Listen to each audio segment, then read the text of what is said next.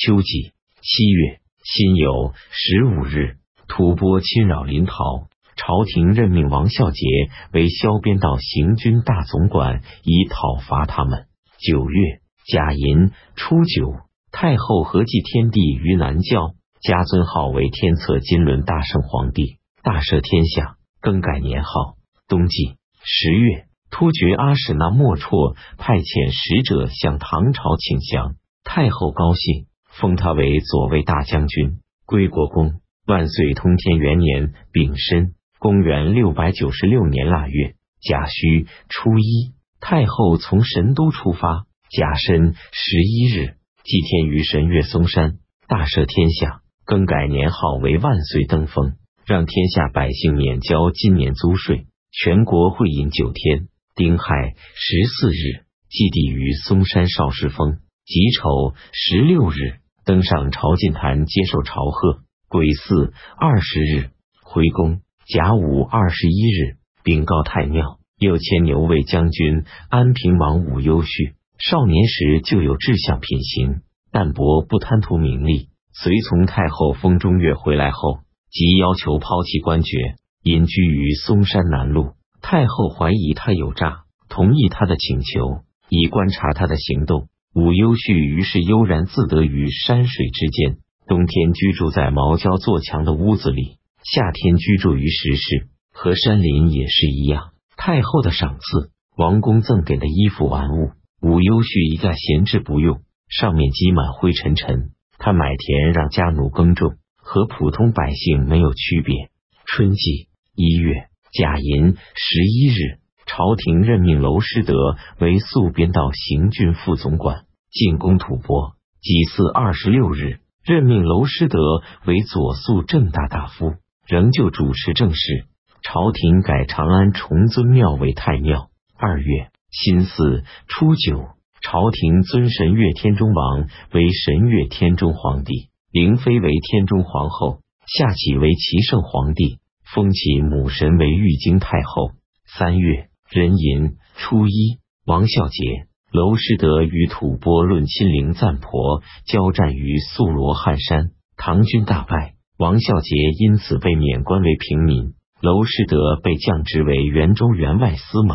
一次，娄师德在签署官府文书时，吃惊的说：“官爵全都没有了。”接着又说：“也好，也好，不再把这事情放在心上。”丁巳十六日。新明堂落成，高二百九十四尺，纵横三百尺，规模大致小于被焚烧的明堂。上面放置涂金铁凤，高二丈。后来被大风损坏，另造铜火珠，由群龙捧着，定名为通天宫。朝廷大赦天下罪人，改年号为万岁通天。大士国请求给朝廷进献狮子，姚尚书认为狮子专门吃肉，远道运来。肉计难得，极费人力财力。陛下鹰犬都不处养，渔猎全部停止，哪能容许对自己菲薄而对野兽优厚？于是拒绝接受。朝廷任命检校下官侍郎孙元亨为同平章事。夏季五月壬子十二日，瀛州契丹松漠都督李进忠、归成州刺史孙万荣起兵反唐，攻陷瀛州，杀都督赵文。李进忠是孙万荣的妹夫，都居住在瀛州城边。赵文傲慢而固执，契丹发生饥荒，他不赈济，看待他们的首领如同奴仆，所以他们二人怨恨而造反。乙丑二十五日，唐朝派遣左英阳卫将军曹仁师、右金吾卫大将军张玄玉、左威卫大将军李多作、司农少卿麻仁杰等二十八将讨伐他们。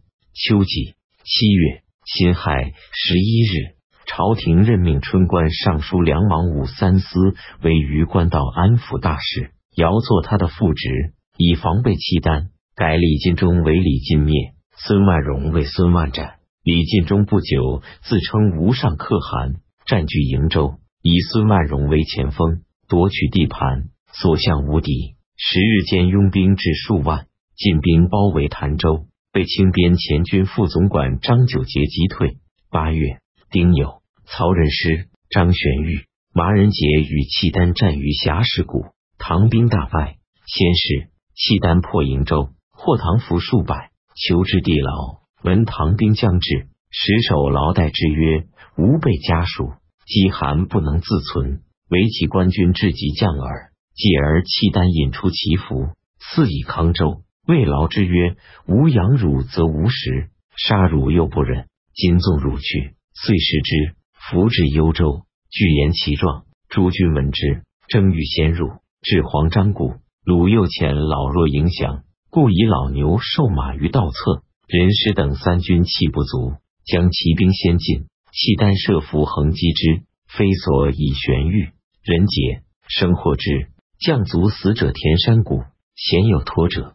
契丹得军印，诈为谍，令玄玉等赎之。谍总管燕匪时，宗怀昌等云：官军已破贼，若至瀛州，军将皆战，兵不虚训。匪时等得谍，昼夜兼行，不遑寝食以复之。士马疲弊，契丹伏兵于中道邀之，全军皆没。